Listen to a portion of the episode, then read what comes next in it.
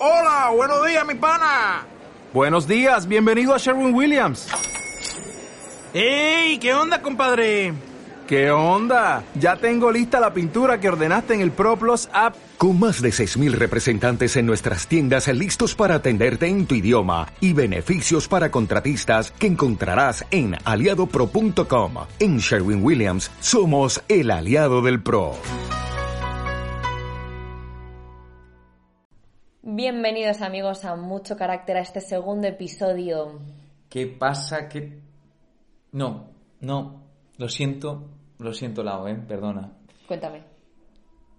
Me he cansado de decir qué pasa, qué pasa, qué pasa. Creo que en esta sexta temporada tenemos que evolucionar y mm, digo adiós a qué pasa, qué pasa, qué pasa. Esa ha sido la última vez que lo voy a decir. ¡Ole! Se acabó, se acabó. Al fin. Yo Se ha quedado. creo que ya, ya estabas harta, ¿no? un buen momento para evolucionar, sin Ya duda. estabas harta, bueno, bueno.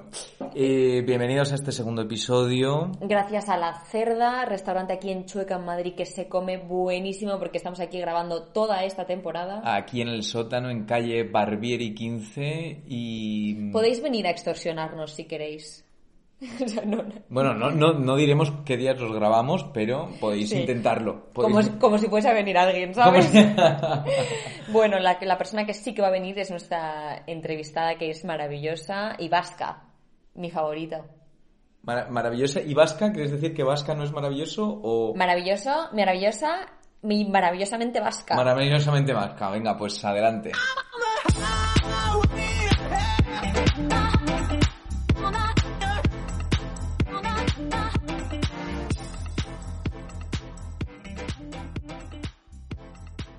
Bueno, bienvenida, Esti Quesada, a Mucho Hola. Carácter. ¿Cómo estás? Muy bien. Te voy a presentar. Eres vasca, youtuber, leo, disjockey, actriz y directora. Sí. Eh, en tu biografía no tienes el atributo de cómica. ¿Por qué? O sea, yo estaba Eh, esta mañana... ¿Por qué no? Qué circo. ¿No? Me voy a quitar las gafas. Quítate las gafas. Porque está implícito, ¿no? ¿Sí? ¿Tú Te crees? hago gracia, no sé, digo yo. Ya. Espero. Sí, sí, ¿no? Por lo de llamarme cómico, ¿no?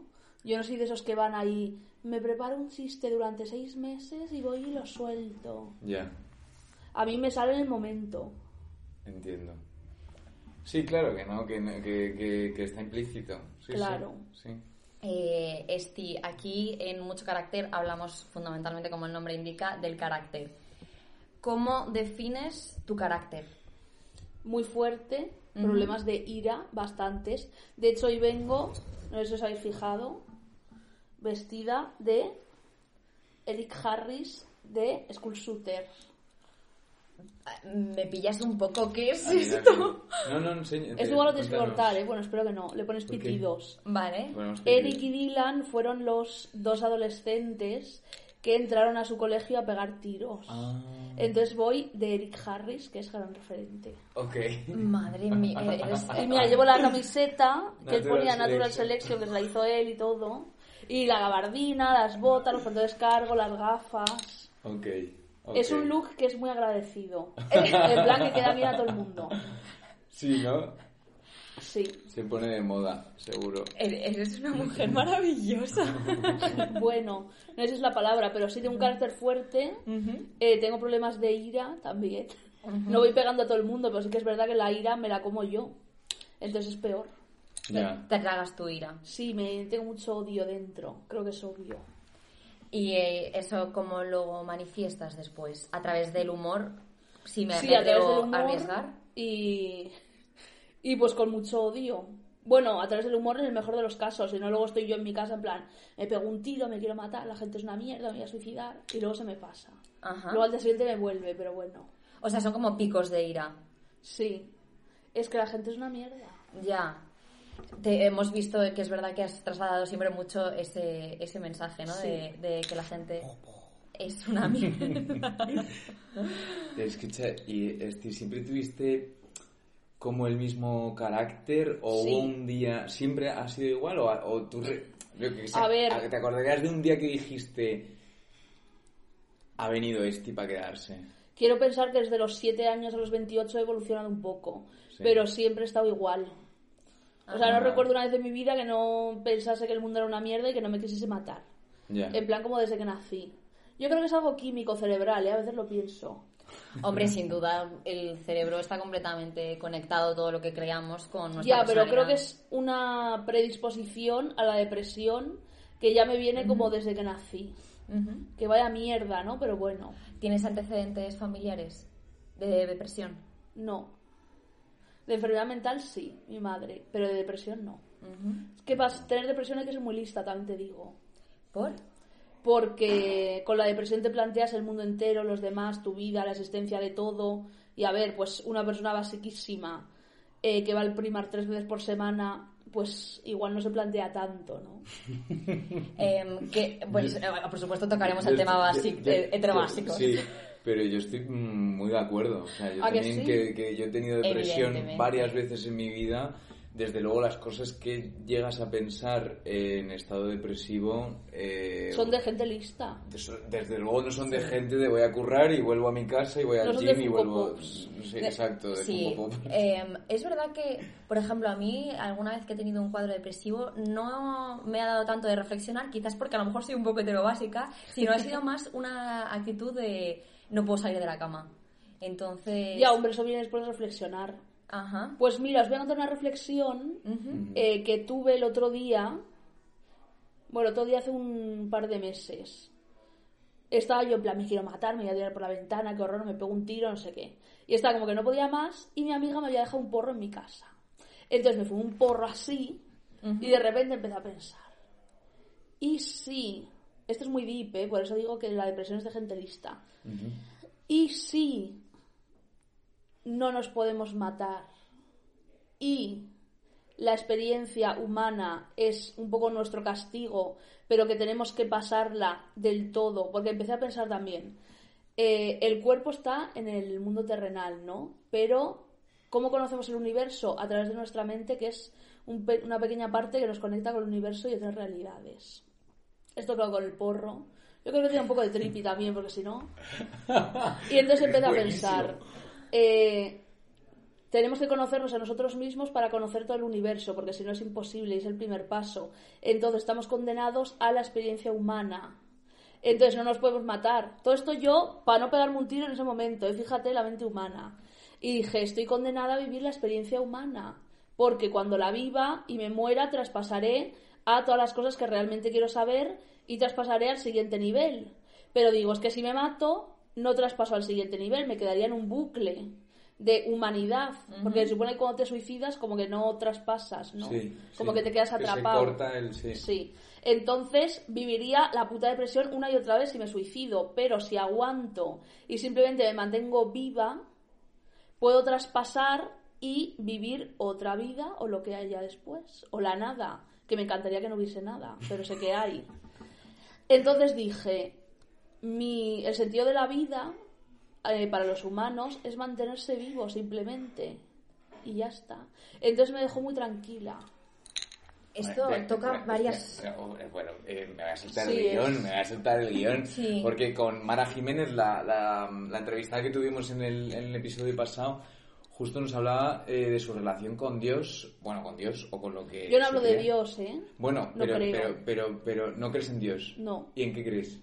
Porque has- ya, ya has dicho que crees en bastantes A cosas. hay ¿no? muchas cosas. Es que tengo que contar que yo tuve un viaje de DMT, que es una droga psicodélica, Ajá. Ajá. que viví la muerte del ego. Que la muerte del ego es que sientes tu propia muerte pero en vida. Y es a lo que a lo que aspiran los budistas toda su vida, que por eso están callados en un santuario. Es como, chica, te estás tú callado 80 años, yo me meto un tiro de DMT un jueves por la tarde y vivo lo mismo que tú. Bueno, Entonces, ventajas sí, sí, de sí. la química. Claro. Cla- Claudio Naranjo hablaba del DMT. Ah, sí. Sí. Pues es como la droga, yo creo que es la que me da más miedo del mundo. Fue mi primer psicodélico. Ajá. No había probado nada de psicodélicos antes y dije, pues toma. Y sentí como me moría, en plan, era un viaje así, yo estaba así.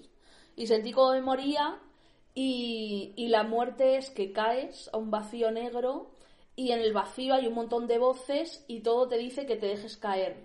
Y tú sientes que estás así agarrada como a un, a un barranco, ¿no? Con un dedo. Y todo te dice, déjate caer, déjate caer, déjate caer. Y parece que el universo eh, solo funciona si te dejas caer. Como que si no, no hay otra opción que no dejarse caer. Pues tiene algo de sentido. Hay Sí. que probar esto. Y entonces, uy, hay que tener cuidado, ¿eh? Yo desde no. aquí Sí, no. hay que tener mucho cuidado con el DMT, yo no lo recomiendo porque te puedes volver loca. No lo toméis. Ah, sí, tiene, tiene, tiene- tiene Claro. posibilidades de que se te vaya mucho. Hombre, imagínate, yo porque estoy muy cuerda, pero imagínate que de repente digo, me estoy muriendo, me estoy muriendo. Ya. Y siento que me muero y no me acuerdo de que voy drogada. Entonces, te mueres y luego reviví con el DMT y yo, pues vaya mierda. ¿Lo, ¿Y tomas- esto? ¿lo tomaste sola? No, con un, con un amigo que me hace de chamán, que es perfecto y maravilloso. Y luego tengo un amigo que es muy alérgico, que también ha estado al borde de la muerte varias veces y me describió la muerte tal cual yo la había vivido. La muerte sin drogas, de que casi se muere. Ajá. Entonces dije, fíjate. Y eso, tampoco ves luz blanca, pero sí que es verdad que caes, ¿no? Y todo te dice, cáete, cáete, déjate caer, déjate caer. Y cuando te estás muriendo de verdad, tienes que agarrarte con un dedo así y sobrevivir. Coño, yo no tenía que hacer eso porque no me estaba muriendo. O sea, el alma sí, pero yo físicamente estaba sentada en una silla. Entonces esto al día siguiente dices, ¿no? Llegas a tu casa y ¿por qué me voy a preocupar yo de, de esta persona o de la otra o de esta cosa que me preocupa en mi vida? Pero sí he vivido la muerte. Y es verdad que hay un ente que te dice movidas, en plan, el amor es lo único que traspasa en el universo, que esto parece muy Mr. Wonderful, pero tiene sentido. Esto parece muy interestelar, que el mensaje de la Uy, peli es... Odio ese hijo de puta al director. ¡Oh, ¡Te amo! Gracias. Por favor, eras la primera eh, persona entrevistada que, que odia Interestelar. comparte conmigo la idea. Es que Interestelar es Funko Pop, ¿sí o no? Sí, y Christopher Nolan en general. Mira, ese señor que se mete un demetazo y que se cae la puta boca. Sí, es que es como un poco en plan de vamos a eh, mostrar física cuántica para que la gente crea que sabe algo, pero no tiene ningún Y la peli de origen de ahora estás en esta capa del sueño y todo el rato un personaje diciendo estás en esta capa. Chica, ya lo sé, por eso estoy viendo la puta película. A ver, Origen me gusta un poco más, pero es que es verdad que Interestelar es como y el, el senti- el final de Yo la no la he visto, eh, pero me encanta criticarla. Ah, bueno, Ah. pues, no- pues si la ves, Pues no, sé que ya es me una cuentas. mierda.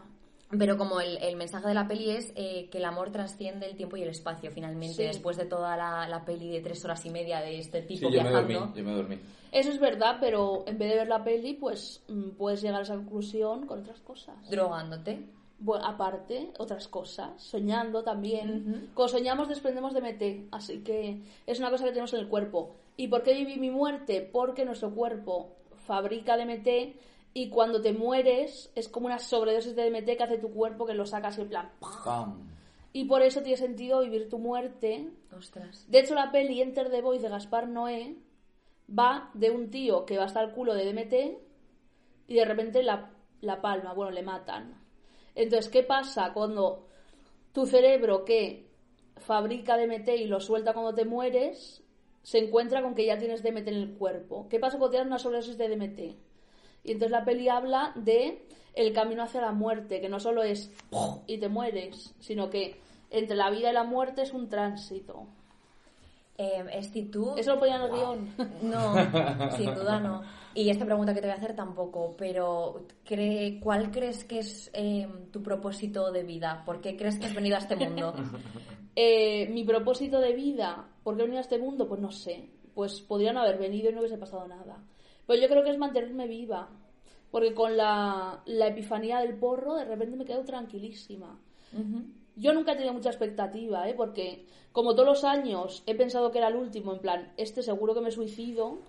Entonces nunca vivo con, tengo que hacer esto antes de esta edad o si no me muero. Pero voy viviendo al día a día y ya está. Entonces, pues seguir viva y ya está. Qué, qué bonito, ¿no? El sentido de, de- de la vida. ¿Consideras que te importa la opinión de los demás? ¿Para bien o para mal? ¿La tienes en cuenta? No. A ver, la de mis amigos y tal, no sobre mí, que me da un poco igual, pero sobre las cosas que puedo hacer o no. Las decisiones que tomo, pues igual me importa un poco, pero la de gente que no tengo yo relación, ¿Qué me importa ven? una mierda. Muy bien. Pero es que no me puede importar menos. Pero también me refiero a la positiva, ¿eh? Por ejemplo, cuando recibes muchísimos halagos, Ah, me da también igual. O sea, lo agradezco. Pero si no me creo, cuando alguien me dice, deberías suicidarte, gilipollas de mierda, vete a tu casa, no sé qué, pues tampoco me voy a creer la de eres la mejor persona del mundo, eres un genio, te amo. Tiene mucho sentido. Tiene todo el sentido todo el sentido Porque la mundo. gente, los básicos que dicen, "Eh, odio el hate, no le hago caso, no hay que hacer caso. Pues tampoco te creas cuando te están diciendo que para hacer un haul del scene eres Einstein, cariño. Claro. Amo. eh, es que amo el, concepto heterobásicos, pero, pero em, ¿cómo eh, llegar a la conclusión de que tanto los halagos como las críticas es algo que nos debe de resbalar el papo? Es un proceso psicológico que no todo el mundo tiene en cuenta. ¿Tú cómo has llegado a esa conclusión? A ver, es que no he llegado realmente, no he hecho un proceso de, ay, me deja de importar. Es que tiene una vida muy dura, Y directamente has... en plan de vivir un infierno en la infancia. ¿Y cómo me va a importar que alguien me diga fea por redes sociales si he tenido una infancia de eh, muerte? Claro. Entonces, claro, si tienes una vida bastante dura, pues que alguien te diga, ay, vete de YouTube. Pues, chica, ¿qué? Ya, llega un punto que, claro, tienes una gran experiencia vital Claro. en otras cuestiones. Claro. Es, es que... Igual es que el resto eh, estamos demasiado mimados. Sí, Eh, y vivimos un poco, ¿no? Como en un algodón de azúcar permanente porque hemos tenido otras circunstancias. Pues si lo dice este siempre, hay gente que se compra Funko Pops, o sea, imagínate. Y hace halls del primar, no de, de Shane. Eh, hablábamos antes de, de empezar a grabar, em, porque admiro y, no- y no- y nos atormenta también, aparte es igual, es tu relación con Esperanza Aguirre. A mí me encantaría que tú fueras su terapeuta. Se me ocurre. Uy, sí, claro. Sería genial. No, la, a mí- la terapeuta de Esperanza Aguirre es este quesada. a mí darme tanto poder no me vendría bien. ¿No? Bueno, No, porque yo tengo una mente muy perversa y mi mente va a sitios muy oscuros muy rápido. Entonces, dejar en mis manos la salud mental de alguien, no. No me fío de mí misma. y mm, por ejemplo, si fueses la consejera privada de Pedro Sánchez, Uy, sí, claro. ¿te encantaría o no? No, qué circo. No, no, a mí, no, no, no, no. Nada que O sea, es ver. que ¿no? le diría, destruye el país con cuatro bombas, Y- dale al botón rojo y que todo el mundo haga... Pero volviendo un poco a esto, fue, eh, hay algo que, que fue preciosa tu relación con Esperanza Aguirre. A ver, preciosa, preciosa, yo tampoco diría. Bueno, fue tierna, era como dos, dos opuestos, dos mujeres trabajando, haciendo pastelería, pero opuestas y unidas a la vez, A ver, ¿sabes? unidas tampoco. Bueno, como teníais ahí la comedia perfecta, porque erais dos supuestos muy buenos. A nivel comedia eso es interesantísimo. Sí, a nivel comedia sí, pero que yo no tengo una relación con ella ni nada. Ya, ya, ya, me imagino. Porque sus valores son algo que no, Claro. por- no puedo tolerar, Ajá. simplemente. Vamos, ni sus valores ni los de nadie que tenga sus mismos valores. Ajá. No quedarías a tomar un café con ella. No. No, porque hay eh, cosas por las que no paso y punto. Tengo mis límites. Claro. Tienes unas buenas eh, banderas rojas, ¿no? Bueno, bandera roja no lo llamaría. eh, simplemente, pues, una persona que igual mm, en, me hubiese conocido, yo que sé, en mi situación de pequeña, ser pobre, no llegar a fin de mes, y me hubiese dicho como presidenta de no sé qué, vete a la puta mierda, pues, no. Entonces, alguien que no mira por los derechos de, de lo que es los trabajadores, la clase media baja, pues no me interesa y me parece fatal. Me gusta hablar por- con... Pues, y luego... Yo por eso quiero que seas la, la terapeuta de, este- de Esperanza No, no, Aguirre. a mí no me puedes dar mucho poder. Eh, Yo siempre he dicho que sería la perfecta líder de secta. ¿Sí? Sí, puede ¿De, y ser. de Yo qué secta creo- sería? Pues no sé, una que me inventé yo. Yo creo que si me lo monto bien, no lo voy a hacer, ¿eh? Esto es un supuesto, presuntamente. Que si me lo monto bien, habría gente que se mataría por mí. En plan, lo tengo claro. ¿Y no hay algo de... ¿No te da terror eso? El que. Ser Que- tan lista, no. Que haya gente que pueda llegar verdaderamente a... No, coño, esto si hiciese una secta, no ahora. no, pero me refiero... Porque, porque eres muy expresiva con todo esto, pero ¿no, no te da miedo, ¿sabes? Incentivar el suicidio, por ejemplo. Uy, yo no lo incentivo. Mm, Pero, o, como lo hablas tanto, ¿no, no hay algo de... A ver, yo lo hablo porque me quiero suicidar todos los días de mi vida, pero no estoy diciendo a nadie, suicídate. Ujú. Es distinto. Yo hablo desde mi experiencia. Y lo hablo todos los días, pues porque cada día que me levanto pienso, me suicido. Bueno, hay días que no. Hoy, por ejemplo, no. Pues digamos que del mes, si hay 30 días, 27 lo pienso. Es maravillosa. Pero no, yo no incentivo el suicidio. Yo hablo de lo que a mí me pasa. Si otra gente se siente identificada porque le pasa lo mismo y le ayuda a que alguien lo hable libremente, muy bien.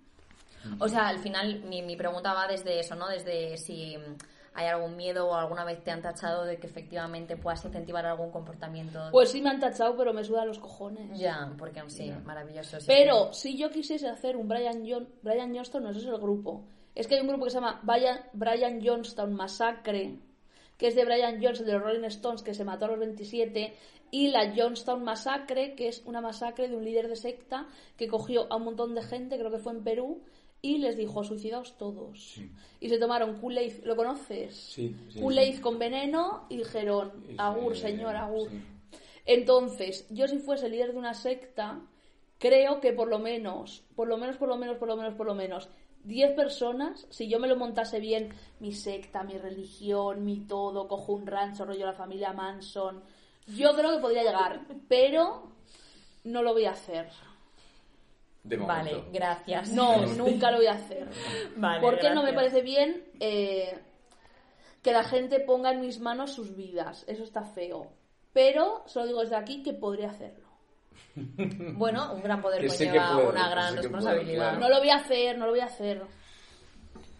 Eh, Eh, por favor. Esta, em, Esti, con, con todo tu recorrido y tu experiencia vital, que es eh, heavy, y lo hemos podido ver en otras entrevistas y demás, eh, ¿cómo has sobrevivido? Pues no sé, es un misterio. Yo creo que hay, hay alguien o algo que me está salvando Ajá. en, en el mundo. Porque una vez en 2016, recién llegada a Madrid, hubo una noche que estaba yo en mi piso compartido de casa de campo, ya no vivo ahí, ¿eh? Y dije, eran las 3 de la mañana, y dije, me suicido, vivía en un sexto, digo, metido por la ventana. Y estuve a esto, ¿eh? Y de repente un amigo me llamó, eran las 3 de la mañana, y me dice, oye, eh, qué ra-". No, me llamó, no, me escribió. Me dice, oye, qué raro que he dejado el ordenador como que estaba haciendo trabajos y lo he dejado ahí porque se había como petado o algo y me ha salido un vídeo tuyo. De repente se ha reproducido. Y dice, y no tenía ninguna ventana abierta con tu canal de YouTube ni nada. Ha sido como de la nada. Y yo, no será que alguien arriba lo ha puesto para que no me mate. Y eso me distrajo, hablé un poco con él. No de eso no le dije, me voy a matar. Pero sí que es verdad que me distrajo y se me quitó la idea. Y así, pues muchas veces. Un- Eso es un ángel, eso es un Sí. ángel. entrar. Puede ser que tengas un ángel, una luz que te acompañe. Sí, pero vamos, que he estado, que he estado a punto muchas veces y no sé por qué no lo he hecho. Yo sé que lo haré en algún momento. Es triste, pero es cierto. No ahora, ¿eh? Como dentro de, pues no sé, de tiempo. Pero me he ido salvando. Flipo. Porque he Pero- tenido muchas ganas y he estado muy al borde. Y, y no solo salvando, salvándote, sino que has- lo has convertido en un superpoder. Me refiero que, que has hecho una mujer muy cuerda. O sea, muy cuerda y, y con una grandísima fortaleza. Sí, No, no es fácil llegar a tu- donde tú estás, tanto a nivel em, social, me refiero a nivel repercusión, como tu trabajo, tu, tu vida, has, has, has conseguido hacer un, un- un imperio. bueno, un imperio. Un imperio de, me refiero, con, que con vivo en un interior con ADSL, tampoco te No, creas. no me refiero al, al tema económico, me refiero a un imperio de tu persona, de, de tu imagen, Ah, bueno. de tu discurso. Es que tampoco lo veo así. Pues lo veo así. pues bueno no sé pues que yo hago vídeos hago cosas me contratan para cosas y yo sigo haciendo y pues ya está tampoco es para tanto. Bueno, es verdad, o sea, puede ser que, que al final es un trabajo y es tu trabajo, pero, pero que aparte de sobrevivir, has conseguido llegar a, a este punto, me refiero, ¿sabes? hombre ahora me compro las ropas y mira el precio. Que eso habiendo sido pobre como las ratas pues se agradece. Hombre, pero diría que mi superpoder no es ese. No es comunicar no es una cosa que Eric Harris el dueño de mi look escribió en sus diarios, porque hay unos diarios de los shooters, que esto igual lo tenéis que poner pitido porque es igual. Cada vez que diga expulsiones, pi, Vale. que Pero porque dice, ¿sabes que YouTube lo censura? ¿O porque esto es para YouTube. También. YouTube, Spotify. Sí, pues Ah, YouTube hay que a hacerlo, ¿no? veces. Vale. os lo digo, os aviso, ¿eh? vale, Vale. gracias. Y eso, y lo de Columban igual también. Lo Vale. tienes que- Pero Harris, en sus diarios, dice una cosa que, a ver, cuando lees los diarios de un asesino, ¿no? Dices, joder, van a ser un circo. Y de repente eh, estaba poniendo todo lo que yo pensaba en mi día a día. Y dice, Dylan y yo, no dice, está hablando de los populares del Insti, de que son una mierda, de que les odia, no sé qué. Y dice, vosotros podéis tener belleza, poder, dinero y el mundo a vuestros pies. Pero Dylan y yo, que es su amigo con el que... Dylan y yo tenemos una cosa que vosotros nunca tendréis, autoconciencia. Entonces yo creo que la autoconciencia es mi superpoder, para bien o para mal. Porque es verdad que soy muy consciente de mí misma, eh, soy muy consciente de todos los demás, como que veo mucho a través de las personas, de las situaciones. Eh, no es que tenga muchísima empatía, porque eso me parece que es un circo de decir, pero sí que es verdad que leo muy bien a las personas. Entonces es un superpoder para bien y para mal, porque imagínate que una situación parece A y tú sabes que es B. Pues no puedes hacer nada, pero sabes la verdad. Entonces a mí siempre me llega toda la verdad, de unas formas que no os imaginaríais. Es una... ¿Y qué Ese dirías? es el superpoder. ¿Y qué, ¿Y qué dirías que te ha llevado a tener esa autoconciencia? Eh, reprimirme toda mi vida. en plan, reprimirme los impulsos siempre, tener muchísimo autocontrol Ajá. y cosas así. Yo, por ejemplo, no bebo alcohol, solo me drogo, porque el alcohol como que mm, me hace perder el control, ¿no? Te Entonces bebo, bebo poco. En cambio, las drogas, maravillosas porque me mantienen a mí en mi salsa. Ajá. Entonces es una maldición y un superpoder. Porque es que como leo muy bien las situaciones, me entero de todo, me llega como toda la verdad, pero a la vez dices, joder, pues vaya mierda, pues me gustaría ser una persona así, con la baba colgando a veces. Claro, tú, tú que criticas tanto el, no, los, los basiquismos, pero es imposible ser tan básico con la enorme sensibilidad que tienes, porque lo que, lo que narras no deja de ser sensibilidad. Sí, sí, es sensibilidad. Que eso se transforma en luego ser artista o ser Sí, eh, lo, lo que sea, ¿no? Es que ¿por qué me dan rabia los básicos? Porque no tienen autoconciencia. Porque es como... He estado viendo vídeos de Laura Llanes, ¿sabéis quién es? Sí. Yo sé quién es a raíz de tus vídeos. Sí, yo Ah, sí, también. Sí, yo no sabía, no sabía quién era. Joder. Sí. Y de hecho al la principio cuando, cuando te escuchaba hablar de ella decía Laura Escanes, pero no, es Llanes. Laura Llanes. Lo de Ufama yo a esa gilipollas. Al menos en esta esquina sí. Bueno, pues ella es una persona muy básica, muy poco consciente de sí misma, ¿no? Entonces se contradice mucho en los vídeos, eh, hace cosas muy circo, como que a veces obliga como a su novio a salir en los vídeos y su novia así. "Ah, Otro haul de sin, qué guay. y entonces eh, me cae muy mal porque tiene muy poca autoconciencia. Es como, yo nunca me contradeciría de forma tan vasta como hace ella. Roya hace un vídeo de mi nueva dieta, estoy con un nutricionista que lo recomiendo mogollón, llamadle todos y contratadle todos a los dos meses. Pues la dieta una mierda, he engordado 20 kilos, no sé qué. es como, chica, pues no vayas vendiendo a tus seguidores una cosa que no has comprobado que está bien. ¿Y cuántos seguidores tiene esta persona? No sé, más de 100.000. Y se ha casado con el novio, han hecho lo típico, la cámara 360 como que ponen los eventos, que es infame y es patética.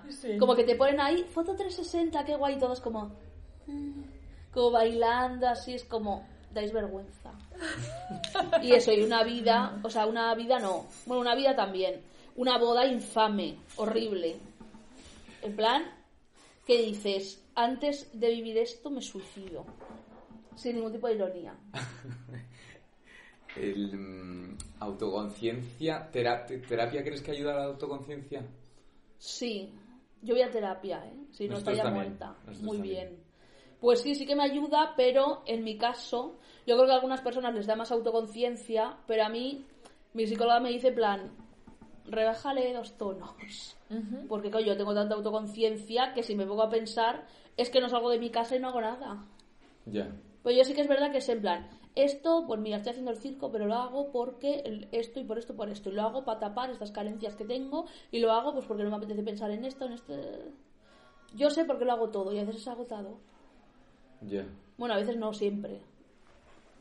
Es mucha, es ¿En qué- en mucha qué- en qué conciencia. obra- había una obra de Lorca que decía que eh, quien fuera un campesino que simplemente sería feliz recogiendo tomates y ya está. Y no Quien está- fuera una Claro. Laura Llanes yendo al primar tres veces. Claro, pero ese es el tema. ¿Envidias algo de el- la personalidad básica? de- claro.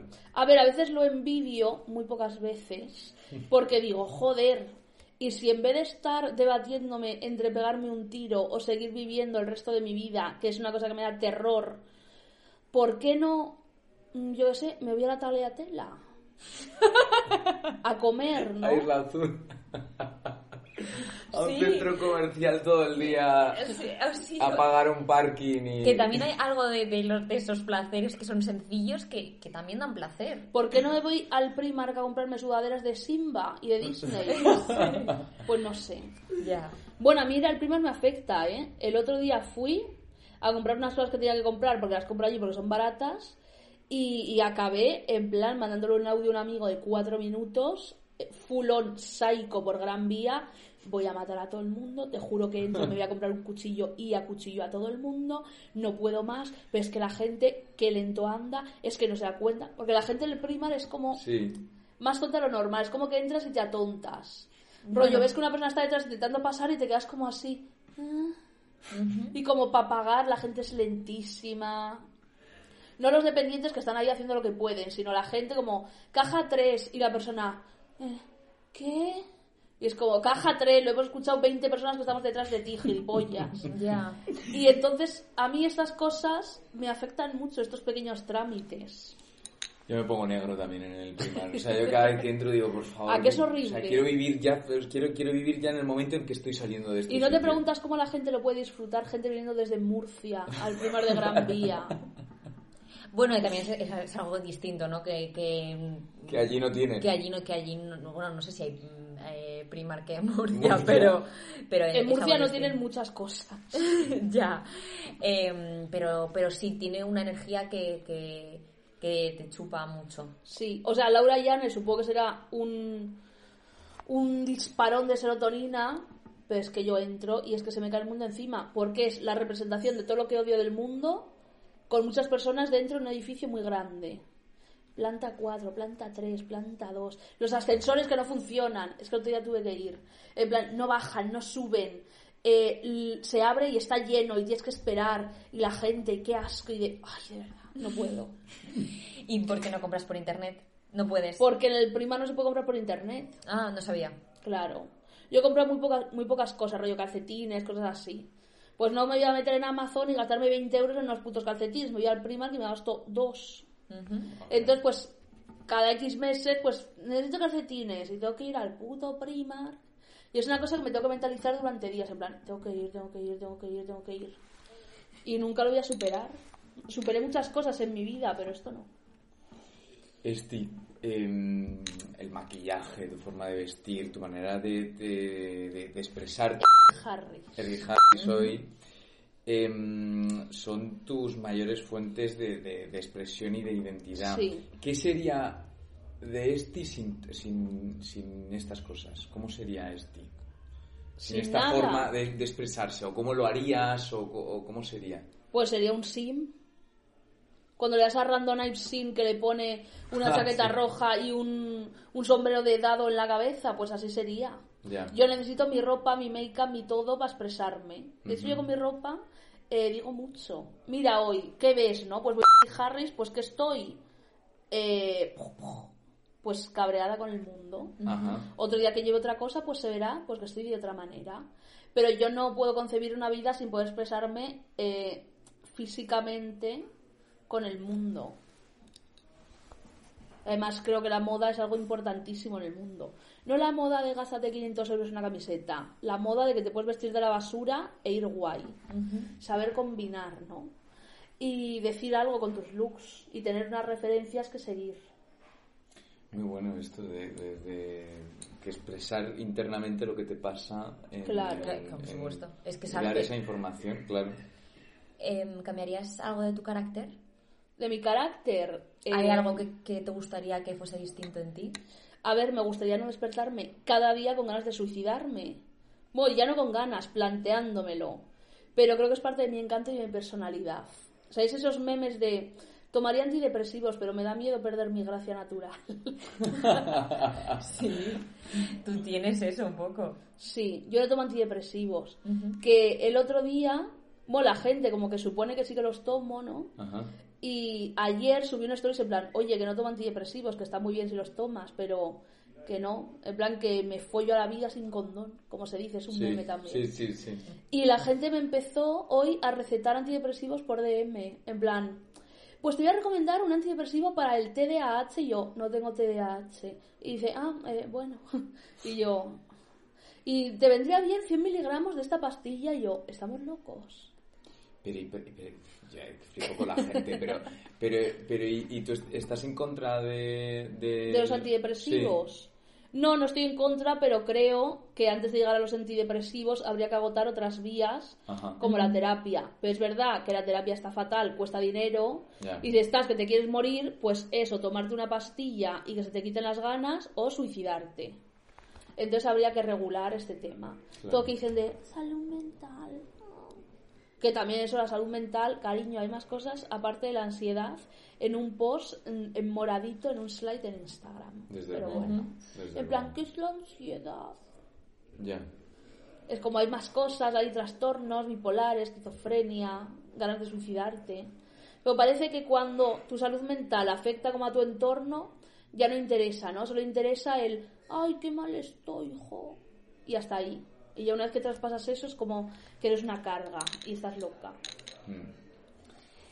Eh, eh, perdón, por favor. Hay tanto que preguntar. Sí. Eh, es que lo quiero unir esto que acabas de mencionar con otra pregunta que hay por aquí, que es ¿qué opinas del sensacionalismo? Desde los influencers creando cada vez noticias más amarillistas hasta los medios de comunicación manipulando noticias, políticos extremistas eh, dando mensajes, en sensacionalismo en sí mismo, ¿qué te parece? Pues el sensacionalismo es parte del mundo y sobre todo del show business. Entonces, pues tampoco es que esté en contra. Porque al final un periódico dices, no nos ve ni Dios, conseguimos una entrevista, pues tienes que poner como un pop, ¿no? Para que la gente clique. Y para eso pues tienen que coger el titular más... A mí me han puesto unos titulares a veces. Por ejemplo, Pues una vez, eh, de broma, en una entrevista de una hora, dije, es que Hitler era un soñador. Y me pusieron ese titular. Y es como, era una puta broma que hice yo con el periodista, que a él no le guardo rencor porque él no lo decidió. Entonces no pasa nada. Pero coño, hemos estado una hora rajando, pero también entiendo pues que si digo un circo, pues lo he dicho, chica. Y pues ahí queda, aunque se saque de contexto y tal. ¿Y qué más titulares me sacaron? Bueno, un montón. Pero es que también te digo, si lo he dicho yo, pues qué le voy a hacer, ¿no? Pero Ya. creo que es parte un poco de la fantasía del show business, y del juego. sí. Pero vamos, que yo no lo incentivaría yo misma con mi contenido. Yo no, no suelo hacer clickbait ni cosas así. Mira, hoy he subido, voy a subir un vídeo en el que sabes lo que es la regla 34 de internet. No. es, es- son como unas reglas de internet, un listado que hay, y la regla 34 dice, si existe hay porno sobre ello. Entonces, eh, busqué en Google, pues, regla 34, pingüinos de Madagascar, Shrek, las Wits, cosas así, y bueno, me salieron unas cosas. Ayer me pasé una hora y media pixelando el rabo de Winnie the Pooh. Y, y entonces, claro, voy a subir el vídeo y podría poner la polla de Winnie the Pooh y la de Shrek, pero he puesto regla 34. ¿Por qué? Porque me gusta a mí también un misterio y un antisensacionalismo. En plan, que cuando entres, pues te encuentres el circo, ¿no? En vez de decirte, aquí hay circo y que luego entres y no haya nada. Entonces a veces juego con eso, en plan, A ver, es que eh, yo siempre he pensado que el arte bueno es lo más misterioso y lo más difícil de, de Sí. tal, y lo sensacionalista, lo que te vende hacia lo bestia, es lo más Sí, básico, sí, es lo más lo sí. que te lo vomita en la cara y dices, bueno, ya, gracias. exacto. Eh, es, un poco la, la, ¿no? como lo, que- lo que está Claro, sucediendo ahora con los creadores de contenido, Claro. que, que es como que se hacen fiestas de cumpleaños que parecen bodas y, y- y- y que digo yo, madre mía, pero esta gente cuando cumpla, o sea, cuando, cuando que, que no les queda, no, no quedan más material que sacar, o sea, Pero es todo para hacerse stories. Claro, pero cuando, cuando ya has hecho tu boda, eh, lo- tus niños, tu bautizo, tus cumpleaños, tu bar mitzvah, no sé ni cómo se dice, o sea, ya no, no te queda más mm, que, que mostrar al No, lo agotas todo. Lo El agotas porno. todo. Sí, un, un OnlyFans, ¿no? De, de, OnlyFans, de claro. influencers. Sí, puede Eh, ser. Em, Ahí está, como, como hay, hay- hay que- ¿cuál, cuál serían las causas que tú defiendes con más carácter? Que tú dirías. Las por- causas. Sí, alguna causa Vale. que tú digas, la, ca- la causa que más, con la que más me enervo, la que más. eh, Pues yo diría que eh, derechos laborales, estoy ahí muy a Ajá. tope. Mm, Derechos humanos, pero que eso pues es como no decir nada, ¿no? Eh, la conciencia social me parece muy importante, en plan saber de dónde vienes, dónde estás y no olvidar tu pasado tampoco, porque yo ahora no soy pobre, pero he sido pobre como las ratas. Entonces, ahora porque no soy pobre, me voy a olvidar de lo que he sido y me va a dar igual los problemas de los pobres cuando yo estoy a eh, esto de volver ahí. Pues no, chica, hay que mm, hay que estar ahí al borde del, ¿cómo se dice? Al borde del cañón. A pie de cañón. A pie de cañón, eso. Y pues no sé. También es que ahora, claro, da hasta cringe decirlo, la salud mental. Pero vamos, que yo ya estaba hablando de salud mental antes de que se pusiese de moda. Solo digo. Pero sí, la salud mental, pero de verdad. No esto para ponerte el pin de los influencers de, jo, pues hoy estoy triste y tengo que subir un stories y no me apetece. Ya. Es como, chica, pues jódete y sube el puto stories. stories. Que podían estar en la mina acabando. Y, y eso, esas son mis causas. También el mundo queer, me gusta reivindicarlo bastante. Últimamente el activismo queer me está dando un poco de... Porque veo ya mucha gente que en vez de por la causa va por sus propios intereses. En plan, utilizo la causa para que me miréis a mí y yo, yo, yo, yo, yo, yo, yo, yo. Y cuando estás luchando por una causa, mm, no hay cabida al ego. Tienes que dejarlo a un lado. Muy de acuerdo. Claro. ¿No, ¿no piensas que a veces em, son demasiadas cosas? Uy, Como- sí, qué pesados. Pero me refiero, tú, tú misma eh, no piensas como estoy defendiendo demasiadas causas. Hay veces que, No. que dices, No me pasa. "No puedo más. No, porque yo no voy de activista de nada. Yo defiendo mis causas, eh, llevo un estilo de vida que creo que entra dentro de defender mis causas y que yo no necesito entrar al Twitter diciendo defiendo esto, porque yo en mi vida ya lo hago. Y, y no, nunca, como yo no voy de nada, que mucha gente va de activista, de defendiendo todas las causas del mundo, subiéndose a todos los carros, y yo desde aquí digo, no te subas a todos los carros porque no es realista. Ahora te importa la salud mental, te importa eh, el racismo, te importa la homofobia, te importa la transfobia, te importa esto, te importa lo otro. Claro que te importa todo, ¿no? Porque eres una persona de bien. Pero la cosa es, ¿te puedes abanderar de todo a la vez? No, porque queda raro. Es como, ahora que se lleva a defender esto, te subes al carro para ganar likes y mm, cuando se deje de llevar te olvidarás. Sí, sí, total. Y además tiene sentido con lo que dice de tener conciencia. A ver, a mí, a mí cada moda no me va a, a llevar a querer pensar algo sobre Claro. eso, ¿no? Que lo No, hablábamos. y, y- y lo fundamental me parece que es hacer activismo trabajando. Sí. Y eso, que eso incluya, ¿no? Como hay mucha gente que decía, pues un referente feminista es Isabel II, que ha sido una mujer eh, reinando, ¿no? En Inglaterra, independientemente de mon- pro monarquía o no, pero que trabajando ella defendía un valor a la mujer y un valor Isabel II es la reina que la ha palmado. Sí. Qué circo. Esa referente feminista de que era un cuadro. Bueno, eh, eh, ha sido como, ¿no? Una, una mujer muy, muy potente en ese aspecto. Pero Sí. si era una nazi. Mucha gente la tiene como referente feminista, ¿eh? Tengo que decirte. Hostia, en Inglaterra están locos por ella. Locos, la aman, la adoran. cosa tremenda. La No, pero eso es mitad y mitad de la población, porque luego la población que está puteada y que les ha jodido la vida, pues no están living. Y sabéis que ella en los 60 hizo un picnic con niños de la calle y los niños desaparecieron. Buscadlo. ¿En serio? Digo, 15 niños de repente no existían. Es una alienígena. Y se dice que estaba envuelta, no lo voy a decir yo, pero en... A ver si entendéis el eufemismo. Cispixa, Ajá. CP... Eh, a mí me pillas un poco, la verdad. Vale, esto me lo quitáis. Vale. Infantil. Ah. Pi... ¿Qué hemos dicho? No lo sé. Eso también, cuidado que os quita el vídeo de YouTube, me tienes que censurar. Pero eso que sí, que a mí ella referente feminista no me parece, porque se cargó los, los derechos de los trabajadores, se cargó a todo Dios que pudo, era una racista que flipas. Entonces, porque sea mujer, mm, ¿vas a ser un referente feminista? No, ella fue, cogió el puesto, se aprovechó lo que pudo y la palmó. Pues chica, Claro. es lo que hay. O sea, a mí referente feminista no me parece. Eh, ¿Puedes nombrarnos algún referente feminista para ti? Eh, Aileen Wuornos. ¿Quién es? Ni idea. Uy, ¿no habéis visto la peli Monster? La de Charlize Theron. Ah, sí, sí, sí. Eh, ella está, hace una transformación súper Sí. heavy para el personaje. Sí, es pues espectacular. Charlize Theron hace de Aileen Wuornos, que no es un personaje de ficción, es real. Era, creo que esto eran los 80, no, los 90, 2000 incluso, pero igual me equivoco. Era una prostituta, pues que no se le dieron más opciones en la vida y tuvo que tirarse a las calles y eh, hacía servicios a muchos tíos y al final, como la trataban fatal, eh, acabó matando a siete tíos.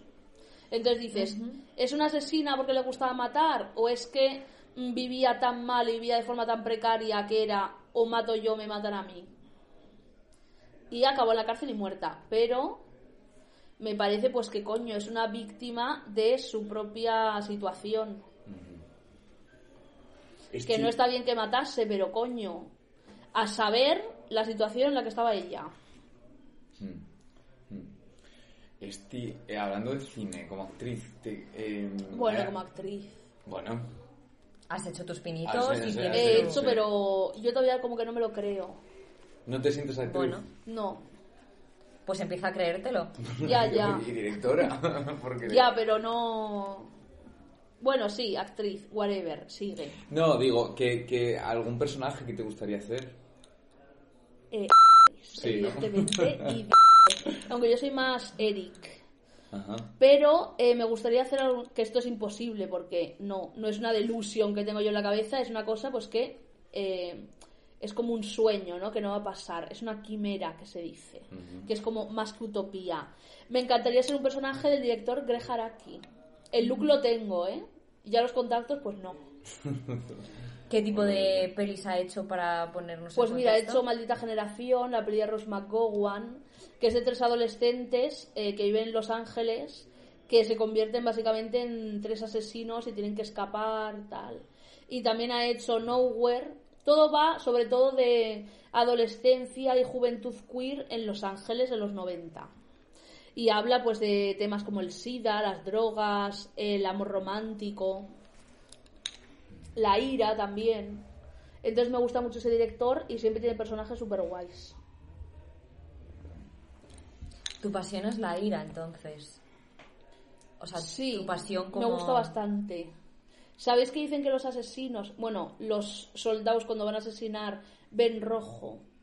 Porque es como que se te sube toda la sangre a los ojos de la cabeza. Esto no sé si es verdad, ¿eh? nunca he conocido un asesino, pero es fuerte.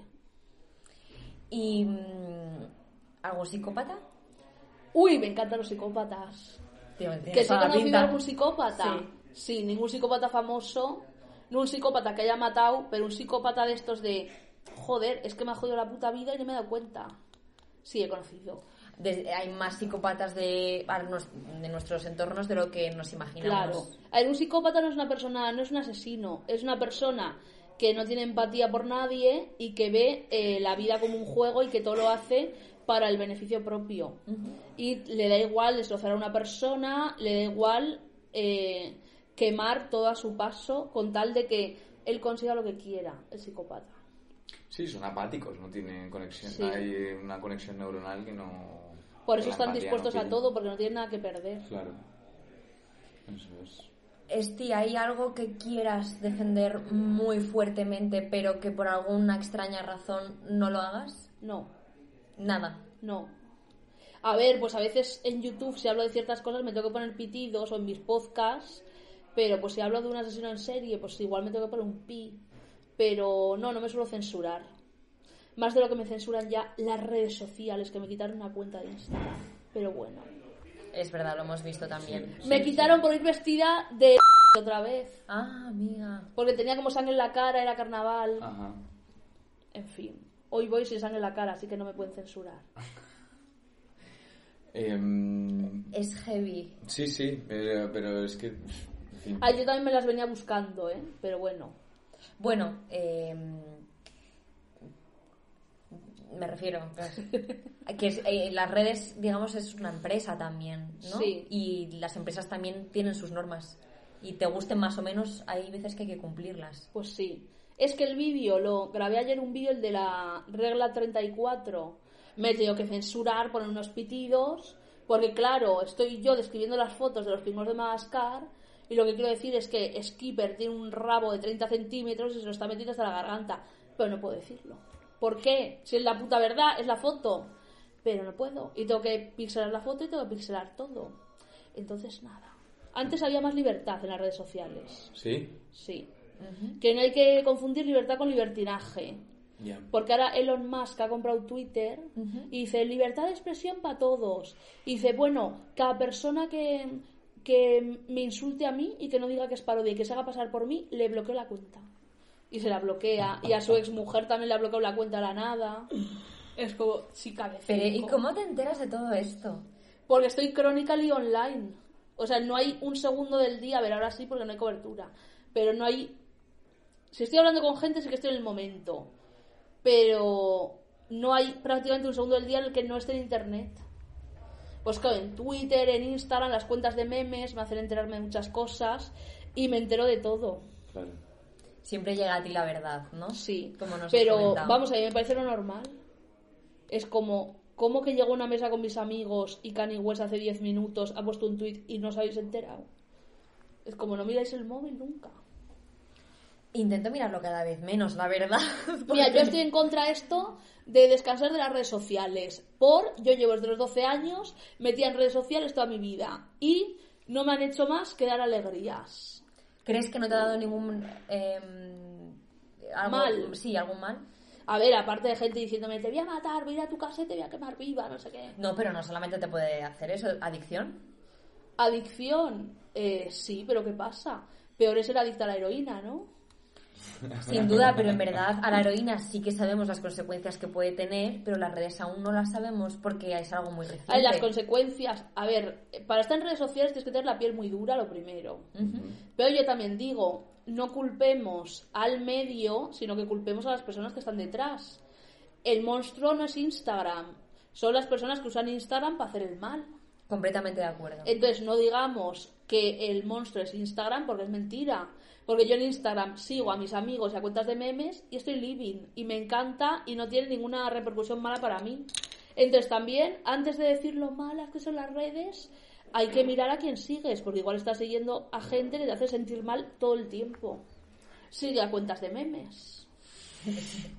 Eso sin duda. Eh, ¿Has eh, dejado de seguir a alguien porque su contenido te resultaba dañino? No.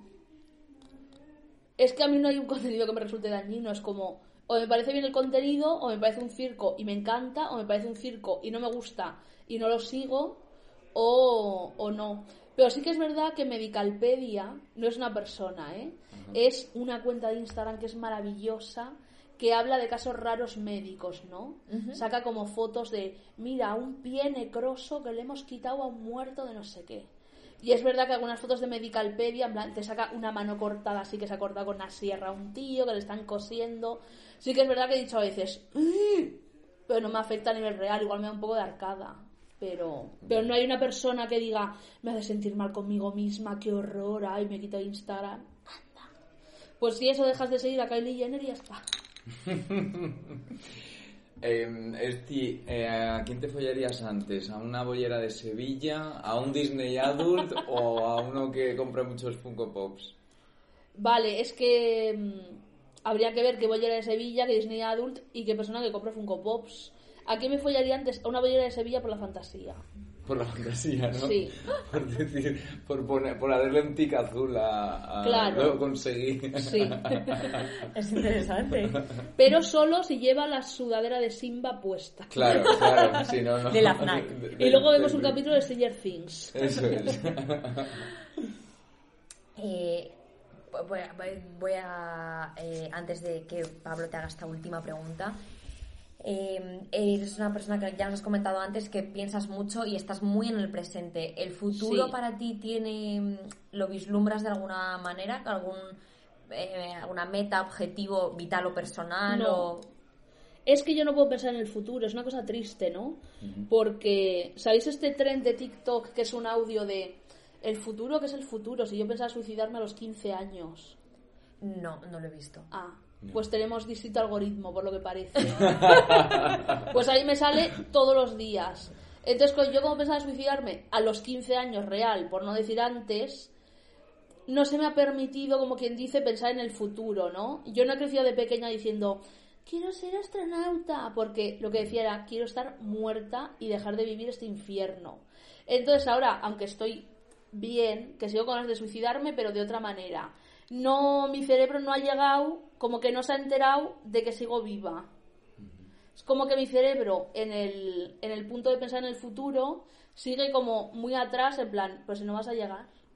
Entonces, pensar en el futuro ahora, me dicen, no, mis amigos, ¿y por qué no te compras una casa? Y yo, pues porque no, porque no voy a estar viva tanto tiempo. En plan, podía dar la entrada para una casa, que es como lo que la gente sueña, ¿no? Que es un privilegio. Pero digo, es que... ¿Y qué pasa si me suicido en un año y me gasto el dinero para nada? Entonces no puedo pensar más allá de un año, por ejemplo. Pero ¿y tienes ganas de poder permitir, de permitirte tú también decir voy a ver una mentalidad a futuro? La verdad es que no, porque es mucho lío. Es- compromiso, ¿no? Claro, es mucha responsabilidad de, ¿y si me compro una casa? ¿Y qué voy a hacer? ¿Y proyectos de trabajo? ¿Y proyectos de vida? ¡Anda la mierda! Yo prefiero pensar que, que me voy a suicidar en cualquier momento, que está feo decirlo, pero es una realidad. Porque me quita presión. Si hay algo bueno de eso, que no hay absolutamente nada, es que te quita presión de encima. En plan, pues hago esto y pues ya veremos si sigo viva para entonces. Tiene todo el sentido. Sí, es una mierda Ya, la mayoría del tiempo, pero Es eh, la vida en un momento muy presente, permanentemente conectada es que no con puedo el pensar aquí y ahora. no puedo pensar más allá, porque entonces empiezo a rayarme, ¿no?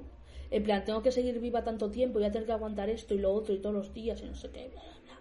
Entonces digo, mira, ahora tengo que subir unos vídeos de Estados Unidos a mi YouTube. Y en el vídeo que grabé ayer despedí diciendo, bueno, tendréis eh, seis vídeos, tenéis un mes y medio de vídeos de Estados Unidos. Y luego dije, eso sí, eh, sigo viva, porque claro, Claro. Tampoco me puedo comprometer tanto. tampoco.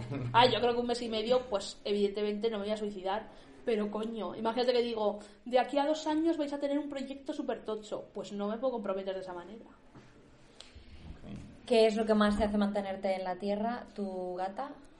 Virutas. Ay, la virutas. Eh, sí, y mm, también me alegran bastante mis amigos y todo eso. Y sobre todo una cosa que me dice mucho la psicóloga, que yo también lo pienso, que es, viene un poco con lo que he dicho antes de mantenerme viva. Digo, ¿qué vale más? Que me suicide y que ganen ellos, como quien dice, como yo que sé, los bullies del colegio, toda la gente que me ha hecho daño, toda la gente pues que me quería ver muerta, que ver muerta igual es como too much, ¿no? Pero gente pues que no quería mi bien. ¿Qué vale eso? ¿Que ganen ellos o que siga yo viva y desde la posición que tengo, que lo agradezco mucho, puedo ir haciendo el terrorismo y soltando mis mensajes? Que siempre he querido soltar pero no había nadie escuchando. Entonces me suele valer más lo segundo, pero a veces me vale más lo primero, pero me vale más lo segundo porque sigo viva. Entonces mi, mi sentido de la vida yo creo que es molestar y hacer rabiar a los demás. Ese es el imperio del que hablábamos antes. Claro. Bueno, como hacer pensar y todas esas mierdas. Sí, sí, sí, sí. Sí. Esta termina porque esta ya está. Dale, está termina, hecha, termina esta hecha. entrevista. Bueno, este, y por último siempre preguntamos a, a Vale. todos los entrevistados y entrevistadas qué mensaje le darías a una persona o a un joven que está empezando a emprender su camino, a esa, en ese preadolescente, ese adolescente. Que está como empezando a vivir. Que está empezando, sí, a separarse un poco de sus padres, a pensa- empezar a pensar que, pues, que es una persona única, que no tiene todavía ese momento de los 8 o 9 años que todavía el padre, la madre está al entonces, sino que está empezando a darse cuenta de que es una persona única y que piensa cosas y que... Pues mira, yo diría, lo primero, vete de tu casa, eh, intenta por todos los medios irte de tu casa y tener tu propia vida, porque yo nunca he vivido lo de llevarme bien con mis padres. ¿Por qué no? Porque mi padre está muerto y con mi madre pues no me hablo, pues no tengo padres. Pero por mucha buena relación que tengas, al final te acaban pesando, te acaban tirando para abajo siempre, aunque te quieran muchísimo, ¿no? Y siempre hay algo como que, entonces vete de tu casa y eh, no tengas miedo a sobrevivir. Porque sobrevivir dentro de tu casa con un montón de traumas y con discusiones todos los días no es lo mismo que sobrevivir en tu puta casa con 10 compañeros de piso, aunque sea una mierda. Entonces te vas a seguir querer muriendo, seguir querer morir. ¿Lo he dicho bien? ¿Vas a seguir queriendo morir? Queriendo morir, pero de otra manera. Entonces, mi consejo es, no te suicides, que, es- que esto lo lleva a mi terreno. Evidentemente no todos los niños se quieren suicidar. Claro. Bueno, para mí sí. Sino en plan, ¿eres tonto? Pregunto. Entonces, esto yo lo digo a los niños y a los adolescentes que se quieran morir. No te suicides hasta que hayas vivido el, el máximo número de experiencias vitales posibles. Y en esas edades aún te queda mucho. Que luego tienes 50 años y dices estoy aburrida, ya lo he hecho todo, mm, no puedo más, pues muy bien. Pero vívelo todo antes, tanto lo bueno como lo malo. Así que ese es mi consejo, vete de tu puta casa y vive todas las experiencias que puedas. Ole.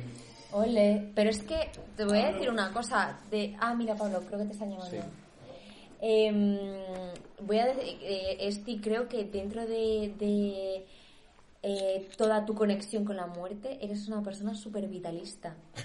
Hombre, es que si, si pasas el umbral de no suicidarte, cuando estás a punto de hacerlo, pues, pues tendré que vivir. No, yo quiero vivirlo todo, ¿eh? De hecho, eh, tengo unas ganas irracionales de probar la heroína. Todavía no lo he hecho. Pensé, ha habido un momento que pensé que ibas a decir de ser madre. Uy, no, no, qué circo. No, no, Qué no. inocente soy en de ser madre, de probar la heroína. No, sé que es malo, pero ¿cómo no voy a probar la heroína si he visto Transpotting? Pero bueno, seguiremos informando. Seguiremos bueno, informando. muchísimas gracias, Muchas Esti, gracias, por estar aquí venir. con nosotros en mucho carácter. Ha sido un placer. Seguiremos informando. Informando. Pues muchas gracias por invitarme. Y Vale. poner los pitidos, ¿eh? Que os quitan el vídeo. Los pondremos. Los pondremos.